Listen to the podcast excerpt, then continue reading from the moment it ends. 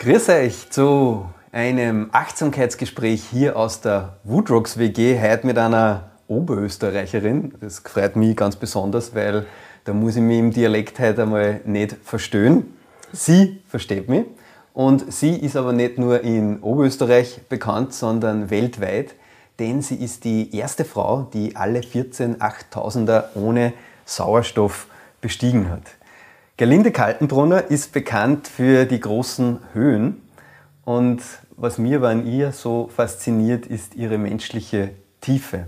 Und wir wollen heute ein tiefes Achtsamkeitsgespräch mit ihr führen und da freue ich mich ganz besonders drauf und darum sage ich Servus, Gerlinde. Grüß dich, freue mich auch sehr. Danke, dass ich da sein darf. Voll schön, dass du da bei uns bist. Äh, Gerlinde, ich habe schon genannt, du bist Profi-Bergsteigerin und äh, ich habe immer wieder mal in meinem Leben Kinder gefragt, was sie so vom Beruf werden wollen und ich habe noch nie äh, gehört, Profi-Bergsteigerin. Meine Frage an die, äh, hast, hat die neunjährige Gerlinde auch schon davon äh, geträumt, einmal auf den K2 zu klettern oder wie, wie waren die Berufswünsche bei dir und wie ist das dann gekommen mit dem Bergsteigen? Ja, mit, mit neun Jahren, muss ich zugeben, habe ich noch nicht äh, davon geträumt, Profi-Bergsteigerin zu werden. Da habe ich mit dem noch nichts anfangen können. Aber ich bin zu dem Zeitpunkt schon recht gern auf die Berge, auf die heimischen Berge unterwegs gewesen. Mhm.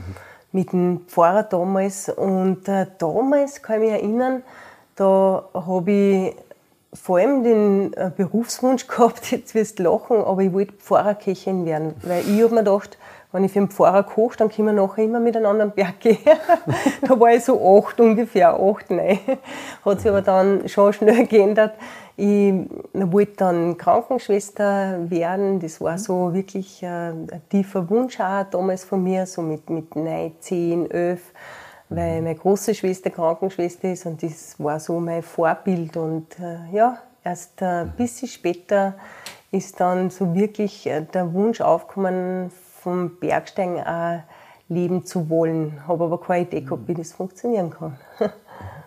das interessiert mich eine Spur noch genauer. Danke. Äh, irgendwann ist der Wunsch gekommen, vom Bergsteigen auch leben zu wollen. Wann ist der so gekommen? Was, was hat dich dazu bewegt? Mhm. Gibt es da einen Moment?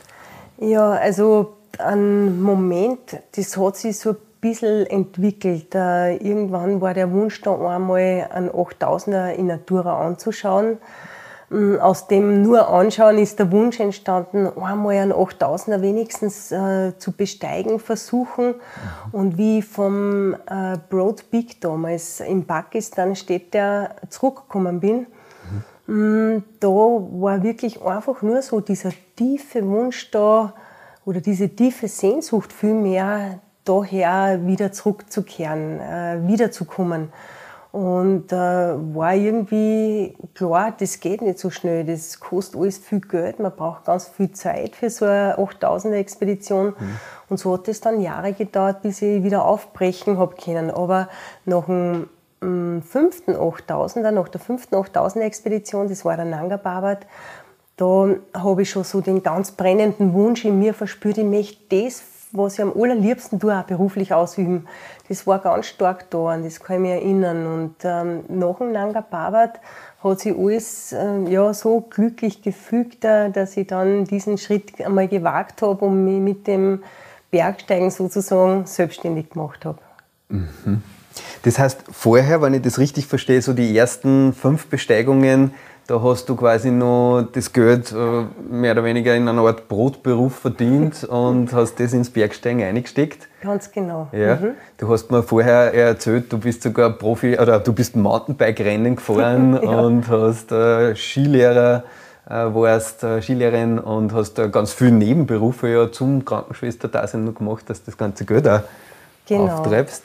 Genau. Und, und dann war dieser Übergang, wie also es interessiert mich, wie, wie kann man sich das vorstellen? Wie wird man dann eigentlich zur Profi-Bergsteigerin? Wie funktioniert das dann, dass man also, das finanziert wird? Eine gute Frage, weil ich habe auch nicht gewusst, wie das eigentlich funktioniert und wie geht das. Äh, ich kenne Profi-Fußballer und Profi-Skifahrer und ähm, damals, ja, das war wirklich so, ich habe mich total reduziert im täglichen Leben auf ein Minimum und jeden Schilling damals noch zusammengespart, um mir diese Expeditionen auch finanzieren zu können. Und, ähm, und damals weiß ich noch, ähm, da habe ich mich voll gefreut, wenn ich Daunenjacken günstiger einkaufen habe können. Also das war so. Und nach dem Nanga Parbat, ähm, und zwar war das genau 50 Jahre nach der Erstbesteigung durch den Nanga Parbat, bin ich am Gipfel gestanden. Mhm. Und das war nur dazu Österreicher, der Hermann Bull damals. Und das äh, hat Medien irgendwo dann dazu veranlasst, da ähm, noch ein Interview anzufragen. Also da habe ich dann viele Interviewanfragen bekommen aufgrund dessen und mit den Interviews dann Einladungen zu Vorträgen. Und dadurch haben die Leute irgendwie von mir erfahren und dann sind erste Sponsor äh, Gespräche entstanden. Also ähm, Firmen, die mich eben äh, ausgestattet haben und äh, Schuhe habe ich mir dann nicht mehr selber kaufen brauchen. Das war ähm, ja schon mal eine Riesenhilfe für mich und so hat sich das langsam entwickelt. Mhm. Genau. Ein Wahnsinn. und dann ist das quasi dahingegangen und 8000er für 8000er äh, hast bestiegen. Genau. Es war so, ich habe dann nach Nanga Parbat mm, sehr viel mehr Zeit gehabt plötzlich, um mich auf die Expeditionen vorzubereiten, weil jetzt war ja Bergsteigen mein Beruf. Mhm. Ich selber habe ja nicht das Gefühl gehabt, dass ich da jetzt ein großes Risiko eingehe, aber meine Familie, die haben das natürlich ganz anders gesehen. Wie kannst du einen sicheren Beruf als Krankenschwester aufgeben und wie will man denn vom Bergsteigen leben können? Und ich habe mir gedacht, ich probiere das einfach. Mhm. Und ähm, und so habe ich jetzt Zeit gehabt, äh, plötzlich war Training mein Beruf. Ich habe mich voll aufs Ausdauer, aufs Kraftausdauertraining fokussieren können, habe mich angefangen, ganz viel mit der Ernährung zu beschäftigen, weil ich schauen wollte, wie kann ich wirklich auf ganz natürliche Art und Weise noch mehr in meine Kraft kommen, schneller regenerieren, ja nicht krank werden, nicht mich verkühlen bei den Vorträgen. Jeder, der Hochleistungssport macht, weiß, dass, dass man da schon eher anfällig ist für Erkältungen und so, wenn man dann mit viel Leid zusammen ist und halt auch viel Termine hat. Und man dachte, das möchte ich gern alles vermeiden. Und dann ist eben der Schwerpunkt Ernährung auch dazu gekommen, dass ich die total umgestellt habe auf eine rein pflanzliche Ernährung, mhm. wo ich gemerkt habe, das tut mir einfach gut und ich regeneriere schneller und und ähm, ja, und dann halt auch mit der ganzen Logistik und Planung, plötzlich habe ich so viel mehr Zeit gehabt und und das war schon ähm, ein großer Schritt für mich und habe einmal jegliche Sicherheit total aufgegeben. Aber ich habe noch nie irgendeine Existenzangst gehabt. Ich habe mir gedacht, irgendein Beruf, äh, irgendeine Arbeit kriege ich schon wieder. Verhungern tue ich nicht. Das war so mein, äh, meine Vision irgendwie. Und darum habe ich diese Existenzangst auch nie gehabt. Und man dachte, ja, aber jetzt probiere ich das einmal aus. Und hat funktioniert. Hat voll funktioniert, schön. Du hast gesagt, genau. Existenzangst hast nicht, hast du noch nie gehabt. Das ist eine, eine schöne Sache. Hat es andere, andere Ängste gegeben, die dich so getrieben haben bei deinen Expeditionen oder in der Vorbereitung auf die Expeditionen? Mm, so Ängste eigentlich gar nicht. Ich bin von Natur aus jetzt, ich bin als Kind äh, eher so aufgewachsen, alles auszuprobieren und manchmal passiert halt was, aber wenn man nichts tut, passiert auch nichts irgendwie. So, ich bin jetzt grundsätzlich nicht ein, ein ängstlicher Mensch. Und gleichzeitig war da schon manchmal eine Sorge da, ob das eh alles so gut geht, aber wirklich ähm, Angst kann ich nicht sagen, dass ich gehabt habe. Äh, bis ähm, zu dem Zeitpunkt, wahrscheinlich war mir auch gar nicht so richtig bewusst am Anfang, was alles wirklich passieren könnte, weil es ist eh klar, ich gehe da hin und möchte natürlich wieder gesund zurückkommen, das ist selbstverständlich. Und ähm, gleich bei der ersten 8000-Expedition war ich einmal in, in der Nachbarmannschaft, ein tschechisches Team, da, ähm, da ist einer höhenkrank geworden und verstorben und ein anderer ist abgestürzt. Und da war ich das erste Mal gleich so mit dem konfrontiert, boah, das kann lebensgefährlich sein, so richtig. Mhm. Also mein Herz zwar immer wieder, aber eigentlich hm, habe ich das schon verdrängt damals. Und da habe ich mich dann schon gleich am Beginn auch mit diesen Themen intensiv auseinandergesetzt. Auf was kommt es wirklich an? Also das oberste Priorität hat nicht der Gipfel, sondern wirklich die gesunde Rückkehr. Und das war mir von Beginn an klar und, und das gilt es auch immer im Kopf zu bewahren und da ganz achtsam zu sein. Das, ja. äh, das war klar. Jeder Schritt zählt und, und jede ganz normale Bewegung, wenn man so jetzt einen Rucksack nimmt und dann steht da oben auf 7000 Meter, den kann man nicht einfach irgendwie da legen. Wenn der ins Rutschen kommt, ist das Material weg und das kann da oben lebensgefährlich werden. Oder, oder Trinken da oben ist so unendlich äh, wichtig und, und auch überlebensnotwendig. Und wenn, wenn ich meine Gaskartuschen abhaue oder meine Trinkflaschen weg ist, dann sind das so Kleinigkeiten daheim, die aber da oben massive Auswirkungen haben. Und mhm. darum war damals schon so, gleich bei der ersten Expedition, Achtsamkeit und alles wahrnehmen und aufpassen, Konzentration, das, das war das Erste, was ich da gelernt habe. Wahnsinn. Und ist das so, dass, dass das äh, die Leute in, dem, in Teams an dir herangetragen haben oder ist das einfach oder dir das einfach auch klar gewesen, dass dort oben Achtsamkeit so quasi ein, das oberste Gebot ist? Oder oder wie kann ich mir das vorstellen? Oder trainierst du das, sage ich mal, unter Anführungszeichen auch im Alltag? Mm, mittlerweile ist so ganz selbstverständlich. Das ist irgendwann ähm, ist das Lebensweg geworden. Mhm. Ähm, und am Anfang hat man das nicht wirklich gesagt. Da, da kommt man drauf. Äh, es ist ganz klar, wird dann das vor Augen geführt, so wie in dem Fall wo, wo ähm, der eine Tscheche, der ist nur mit den Innenschuhen aus dem Zelt außer im Lager zwar und ist ausgerutscht. Äh, das ist eine ganz rutschige Sohlen und, ähm, und, und ist dann abgestürzt. Und ähm, da ist klar gewesen für mich, okay, oberstes Gebot, nie mit den Innenschuhen aus Zelt verlassen. Also das sind so Sachen, so tragisch das ist, gleichzeitig habe ich gelernt davon. Mhm. Und äh, von diesen äh, schlimmen Erfahrungen habe ich irgendwo auch profitiert für, für, fürs Leben auch und fürs, fürs tägliche achtsam sein und aufpassen. Und so ist eins zum anderen dazugekommen. Ich habe nicht von Beginn an die hundertprozentige Achtsamkeit gehabt. Es waren trotzdem manchmal Kleinigkeiten, äh, wo ein Missgeschick passiert ist, dass man mal einen Kocher umschüttet und dann das ganze kostbare Schmelzwasser weg ist. Aber äh, von Mal zu Mal weiß ich nicht, sind die Sinne äh, schärfer geworden. Das passiert automatisch äh, mit dem Sie auf das einlassen und, und mit dem Tun da oben. Mhm. mhm. Du hast ja, wir haben ja jetzt schon oft das Stichwort Achtsamkeit gehört. Hier bei den Achtsamkeitsgesprächen freut es mich besonders, äh, dass wir da einmal ganz, ganz konkret drüber sprechen. Und für mich ist ja besonders spannend, weil du hast ja auch einen Vortrag, der sich nennt die innere Dimension des Bergsteigens. Genau. genau. Das hat ja natürlich ja. eine sehr starke Schnittstelle auch zur Achtsamkeit und trotzdem würde mich nur mal interessieren, was bedeutet für dich die innere Dimension des Bergsteigens? Was ist das? Ähm, die innere Dimension des Bergsteigens, ich habe das so genannt, äh, weil, weil mir wichtig war, nicht nur äh, vom Außen zu erzählen, ja, dass ich die und die Leistung gebracht habe. Ähm, ja, jeder, der da hingeht, versucht, der bestmögliche Performance abzugeben.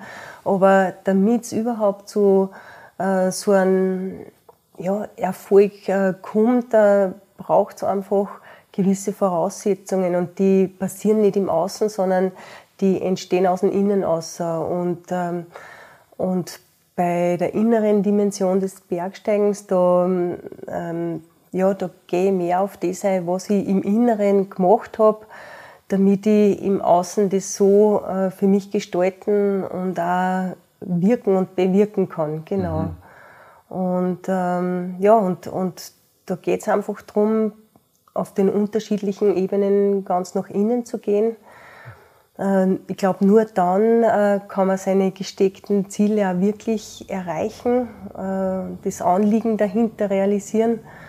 Und ganz egal, in welchem Bereich das ist. Also ich glaube, es geht immer über den Weg nach innen und ähm, der auf unterschiedlichen Ebenen, sicher auf der körperlichen Ebene. Mhm. Äh, bei mir, also das ist beim, beim Training zum Beispiel, auch da gilt es nach innen zu gehen, einig spüren was braucht mein Körper heute? Ist heute Ausdauer, Kraftausdauer angesagt, Intervalltraining oder braucht mein Körper heute eine Regeneration?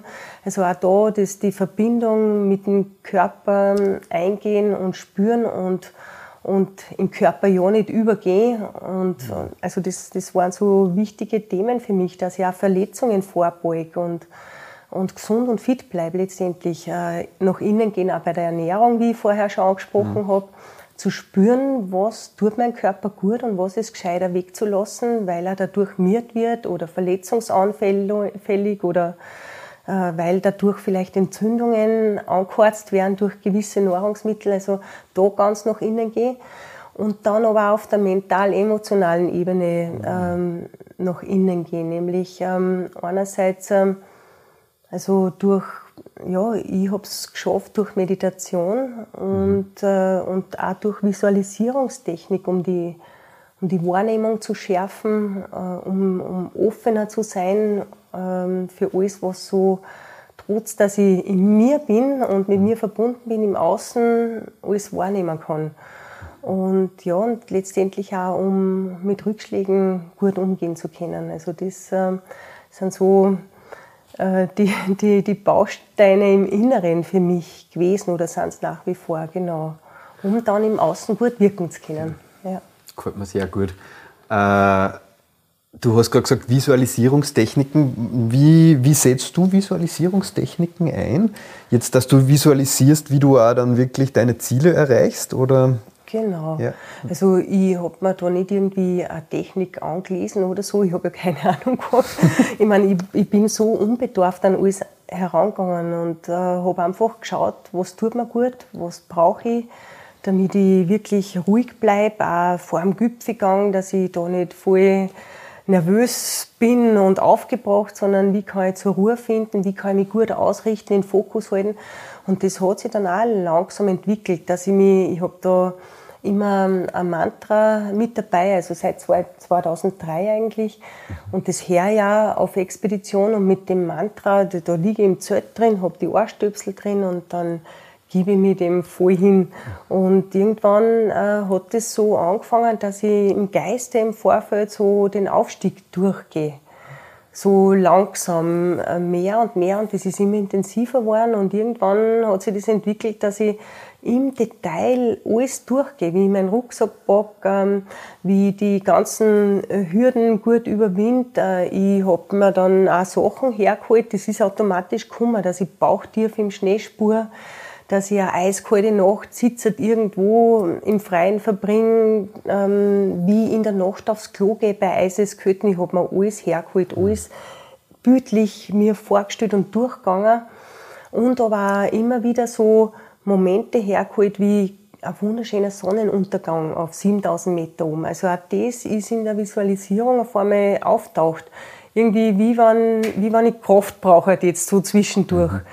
Und ich habe da ein ganzes Zeitgefühl verloren gehabt am Anfang. Irgendwann, ähm, meistens ein Kollege, der David, hat gesagt, ja, was hast du jetzt da drei Stunden? Dann habe ich gewusst, ich bin da jetzt drei Stunden ganz in dieser Welt da gewesen und habe mir auch immer vorgestellt, wie ich so die letzten Schritte zum jeweiligen Ziel, zum jeweiligen Gipfel hinmache, mit den Kollegen gemeinsam, mit denen ich unterwegs bin. Und dann bin ich immer noch im Detail den Abstieg äh, durchgegangen. Das tue ich nach wie vor, wenn ich eine Expedition mache. Und erst, wenn ich wieder herunten bin im Basislager, in meiner Vorstellung, weiß ich, jetzt bin ich bereit für einen wirklichen Gipfelgang. Und was ich auch gemerkt habe, äh, was für mich ganz wichtig ist, ist, dass ich das nicht nur durchdenke, mhm. rein rational durchdenke, so und so mache ich das, sondern ich bin mit meinem ganzen Gefühl da drin, mit mhm. meiner Emotion. Ich steigere mich da voll ein, wie wenn ich echt unterwegs war. Da kommen mir manchmal die Tränen und da, da überkommen mir richtige äh, starke Emotionen auch. Und ähm, das mittlerweile, also irgendwie ohne dem steige ich gar nicht auf. Mhm. bevor ich das nicht so durchgegangen bin. Und Wahnsinn. Mhm. Vielleicht darf ich das noch kurz ja, erwähnen. Da.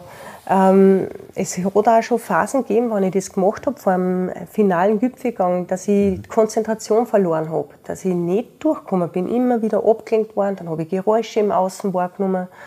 Und ähm, das habe ich irgendwann so für mich einfach gedeutet, okay, jetzt ist noch nicht der richtige Zeitpunkt für den Aufstieg, ich probiere es morgen wieder. Mhm. Und erst wenn ich richtig gut durchgekommen bin, auf und runter, dann war ich bereit. Super. Das heißt, ja. du hörst sehr stark auf deine Intuition, auf das, genau. was, du, was du spürst. Ja, voll. Mhm. Mhm. Voll. Auf das verlasse ich mich auch sehr. Heißt nicht, dass ich nicht äh, das Objektive im Außen beiseite lasse. Das mhm. nehme ich sehr wohl auch wahr. Und wenn ich sehe, okay, objektive Gefahren, Steinschlag oder starke Lawinengefahr oder was auch immer, dann, ähm, dann ist das schon natürlich auch rational, dass ich das abwiege, aber ich verlasse mich ganz viel auf meine Intuition mhm. und auf meine innere Führung irgendwie auch. Und ist es ist das so, dass du die über die über Meditation hast du schon gesagt, dass das eine Praxis ist, die du sehr stark äh, machst. Ich weiß auch, dass du Yoga mhm. äh, Retreats ja anbietest, also auch da äh, drinnen bist. Ist das, äh, sind das Techniken, wo du deine Intuition schulst und die Innenschau schulst? Genau. Ja. Also ich habe gemerkt, ich habe nicht, ich hab, ich hab keine Idee gehabt, wie geht das, äh, Intuition, wie lernt man sowas überhaupt? Wer sagt dann das? Kein Mensch. Es lernt dann niemand. Ja. Und ich habe auch da äh, so ein, ein, Glück gehabt, weil ich habe in jungen Jahren einen, einen Freund gehabt, ähm, mit dem war ich an der, das muss ich kurz erzählen, weil das ist mhm. voll spannend, das hat mich so geprägt. Da waren wir an der Bischofsmützen und wollten dort klettern. Und ich habe mich drei Wochen lang gefreut auf diese Klettertour, vorbereitet. Bei allerschönsten Wetter sind wir da hin zum Einstieg. Und dann sagt er damals der Siegfried, na, ich weiß nicht, ich steige heute nicht ein. Ich habe ganz ein komisches Gefühl.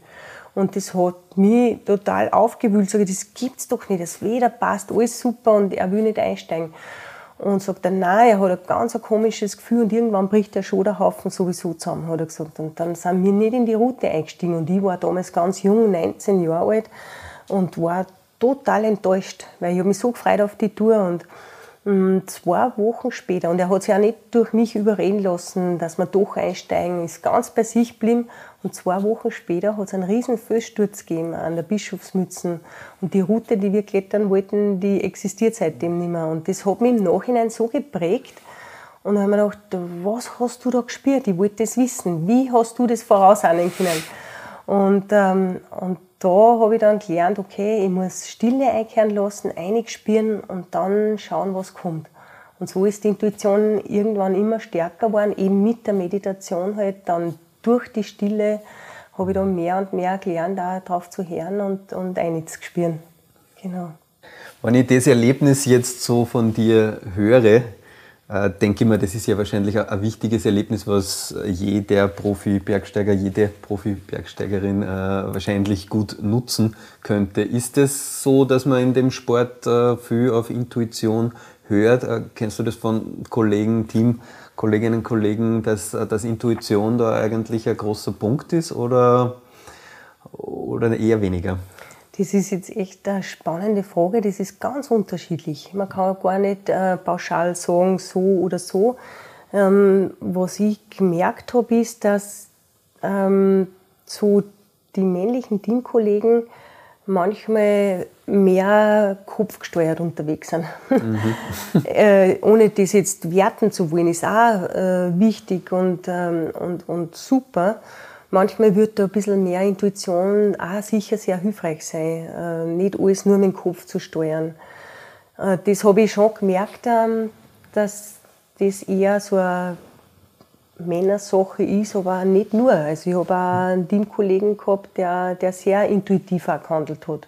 Mhm. Aber generell, ähm, ja, ist das vielleicht eher ein Frauenthema. Ich kann es gar nicht so sagen, weil so viele Frauen gibt es ja nicht äh, an die hohen Berg, dass ich mich so viel austauschen hätte können.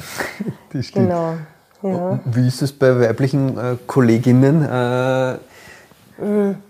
Hast du da Erfahrung dazu? Ja, ähm, eigentlich ähm, mehr unterhalten äh, habe ich mich drüber mit der Edurne, mit der Passapan. Das ist eine Freundin von mir, eine spanische Höhenbergsteigerin und äh, mit der ich mich da auch viel austauscht. Und da habe ich auch das Gefühl, dass die sehr intuitiv auch gehandelt hat, immer. Das war so, bei ihr habe ich das so beobachten können. Und, ähm, und leider bei ein paar ähm, anderen Kolleginnen, die, die leider, glaube ich, nicht intuitiv gehandelt haben und dadurch nicht mehr zurückgekommen sind. Mhm. Weil es was zu sehr vom Kopf her wollten und wirklich auf Bieren und Brechen da auf wollten und, und dann nicht mehr zurückgekommen sind. Also das habe ich auch ja, dreimal ähm, erlebt und, und da, das ist natürlich, das sind alles Sachen, die, die prägen mich dann natürlich auch, wo ich mir denke, ah, was war da und, und da reflektiere ich dann auch und schaue, was, was hätten die anders machen können. Aber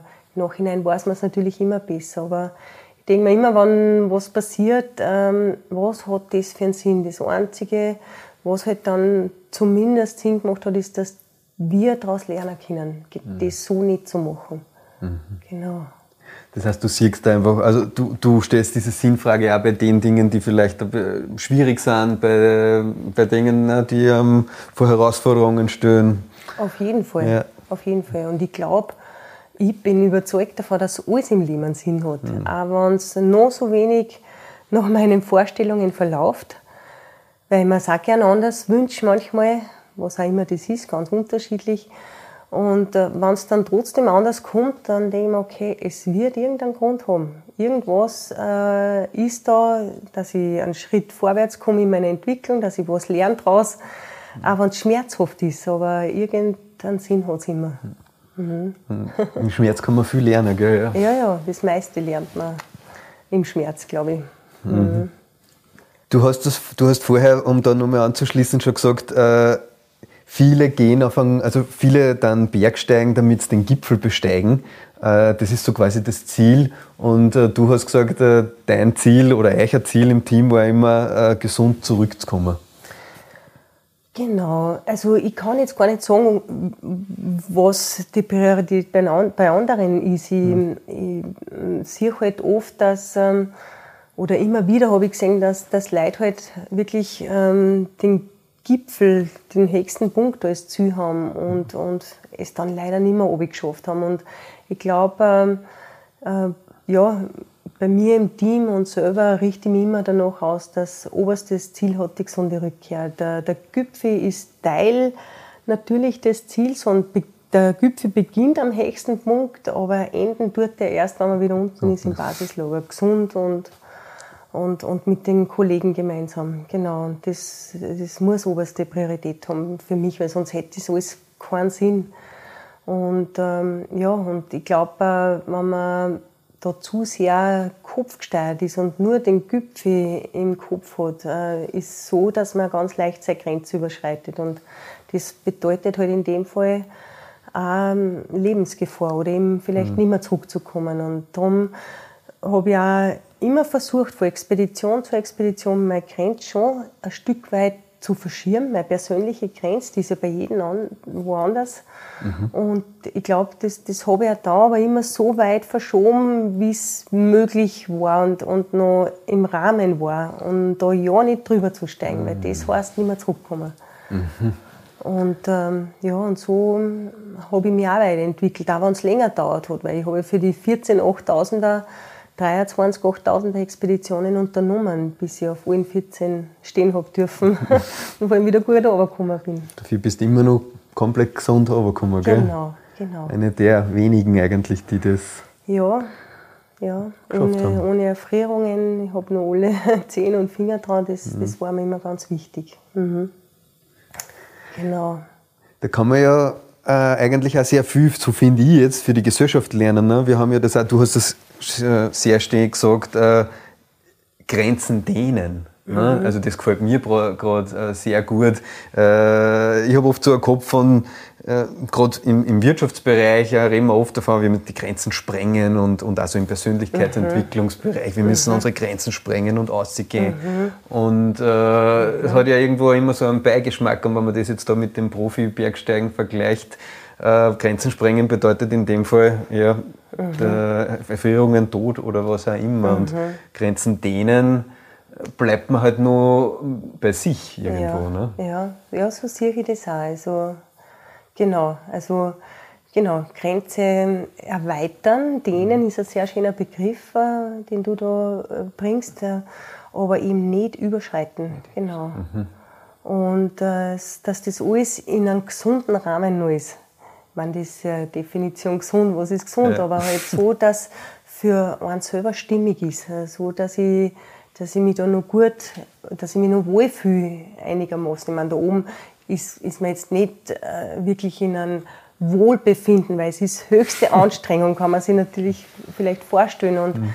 es ist nicht, dass das so super wohlig ist, aber, aber im Rahmen dessen, was ich mir da gesetzt habe, an, an, an Risikobereitschaft letztendlich und, und wo ich mich traue, mich darin zu bewegen. Und, und das gilt es halt immer auch ähm, zu, immer wieder einmal zu reflektieren und hinterfragen, auch im Aufstieg. Äh, habe ich eh noch die Kraft, äh, nicht nur raufzukommen, sondern auch wieder gut runterzukommen. Ähm, ist das machbar? Wie schaut es mit der Zeit aus? Äh, was, was macht der Kopf? Was macht mein Körper? Also da, auch dieser, da ist der ganz ehrliche Umgang mit sich selber so wichtig und wertvoll. Ähm, nicht nur beim Höhenbergsteigen, ich glaube, das ist überall so. Mhm. Ganz ehrlich und echt mit sich selber sein.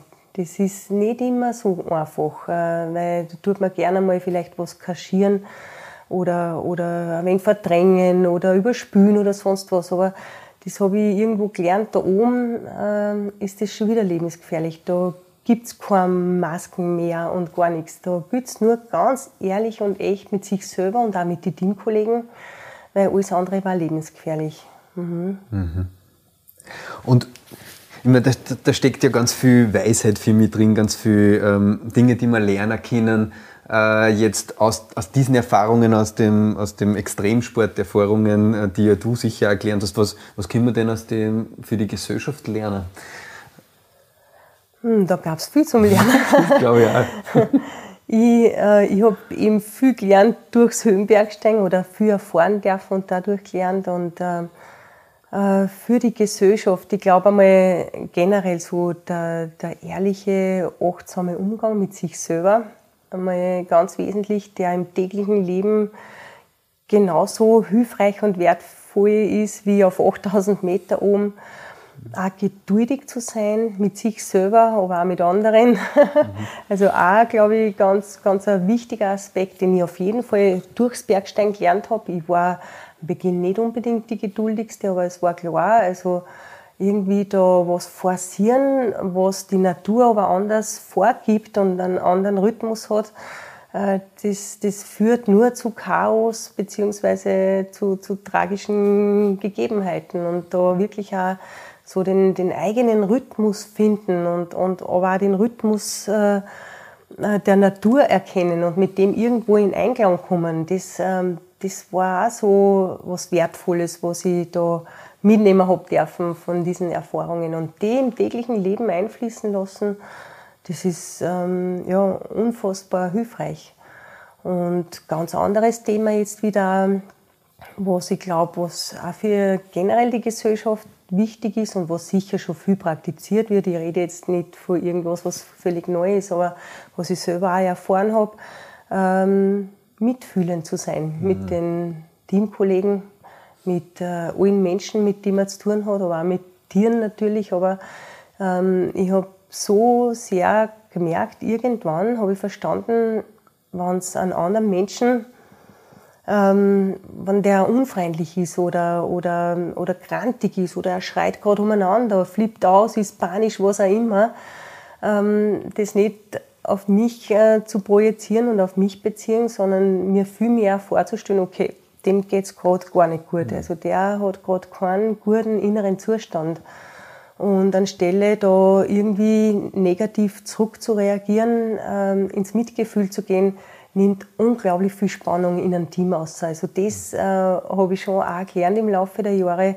Und das ist für mich zumindest ein echter Schatz geworden, weil dadurch ist immer möglich, äh, Spannung auszunehmen. Ob das jetzt das Familienteam ist oder das Expeditionsteam, wo man auf engstem Raum oft beieinander ist, wenn es wieder schlecht ist, da kann das schon mal sein, dass da Emotionen aufkommen, äh, weil halt einer eben keinen guten inneren Zustand hat. So nenne ich das dann ganz gern. Und da dann einspüren und, und fragen, hey, äh, kann ich irgendwie unterstützen oder einmal nicht fragen, auch ganz wichtig, weil manchmal kann ich in dem Moment das dann auch nicht nehmen.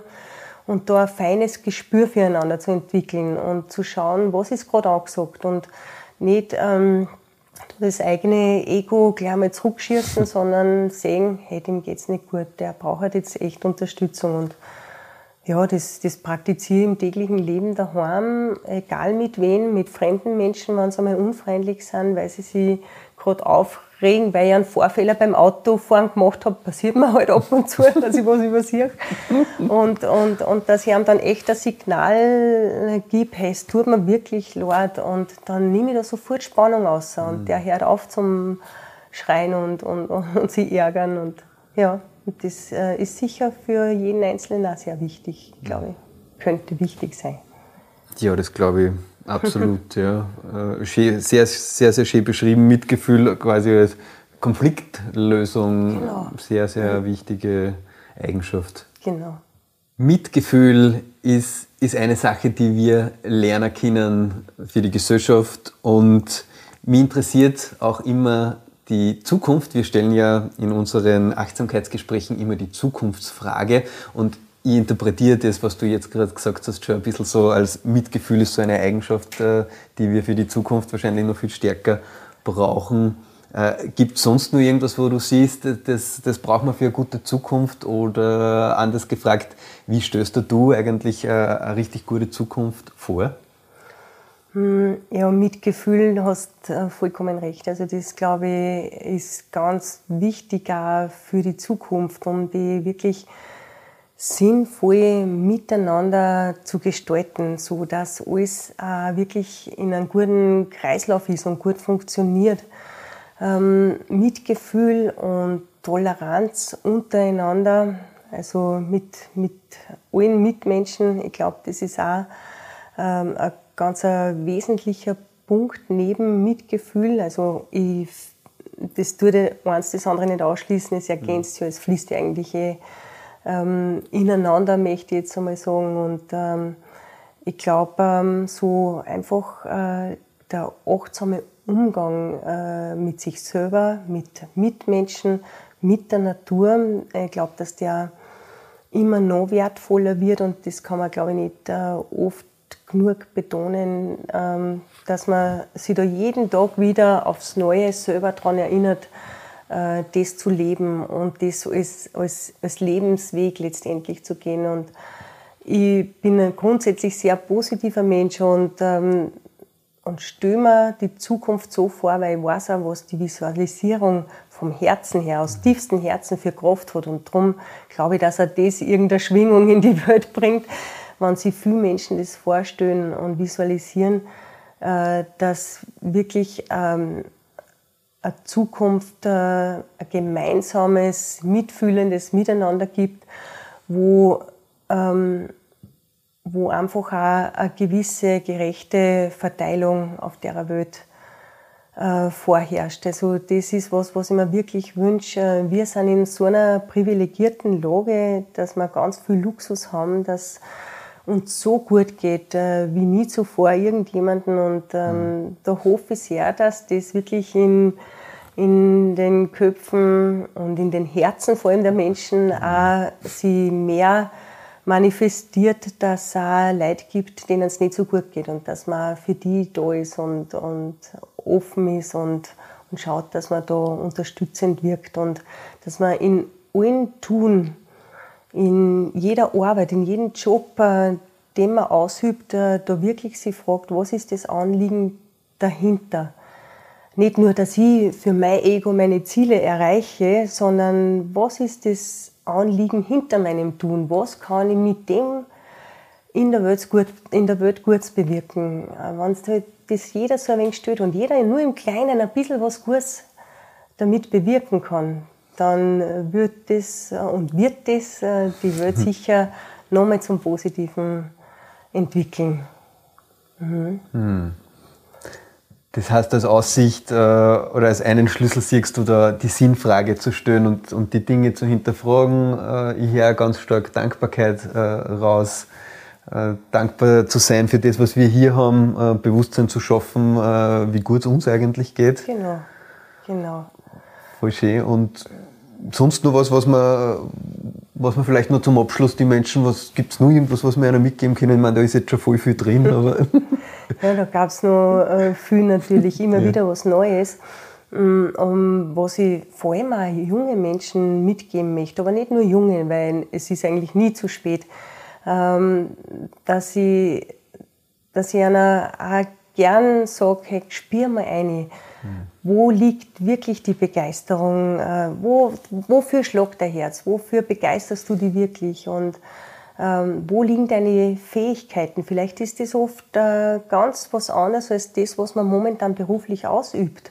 wo man vielleicht gar nicht so den Sinn dahinter sieht. Also wirklich einmal einig spüren und, äh, und dann auch den Schritt zu wagen, dann auch ein Stück weit mutig zu sein und sagen, okay, und jetzt lasse ich mir den Komfort und den Luxus los und, und reduziere mir mal vielleicht auf ein Minimum und probiere was aus, wo ich wirklich was bewirken kann, auch mit mir selber, mit meiner Begeisterung, mit meinen persönlichen Fähigkeiten und vor allem dann auch nicht gleich aufgeben, wenn es nicht gleich gelingt, sondern auch Umwege annehmen und daraus lernen. Also ähm, das war schon auch was, was ich verstanden habe, dass wenn es beim ersten Mal nicht klappt äh, und auch beim zweiten Mal nicht, dann vielleicht beim dritten Mal. Und für ein K2 zum Beispiel habe ich sieben Anläufe gebraucht, mhm. bis ich am Gipfel stehen habe dürfen und wieder gut runtergekommen bin.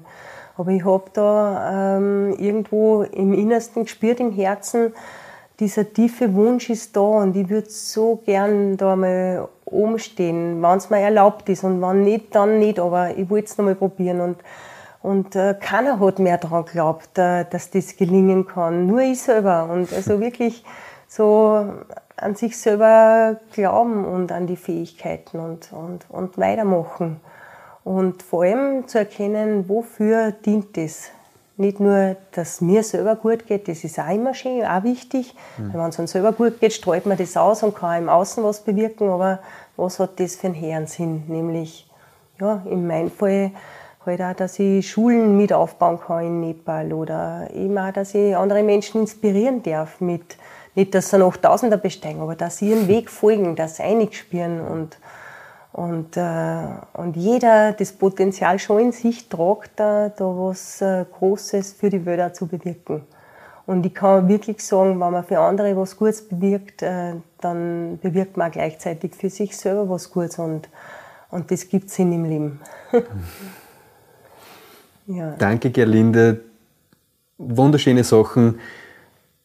Ich höre ganz viel außer und ich schließe jetzt hier ab mit nicht nur Denken, sondern auch viel, viel spüren und zu schauen, was ist, wo ist sein Platz und den nicht nur eben äh, zu erdenken, sondern zu erspüren und äh, mit dem Herz, mit einem offenen Herzen durchs Leben zu gehen. Das genau. nehme ich sehr stark für mich mit. Schön. Hm.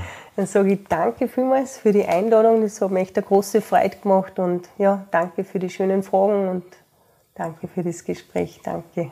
Danke, Gerlinde. Danke dir. Wunderschönes Achtsamkeitsgespräch hier aus der Woodrocks WG. Dankeschön danke. auch an euch da draußen. Gespürt seine, das Leben ist einfach schön.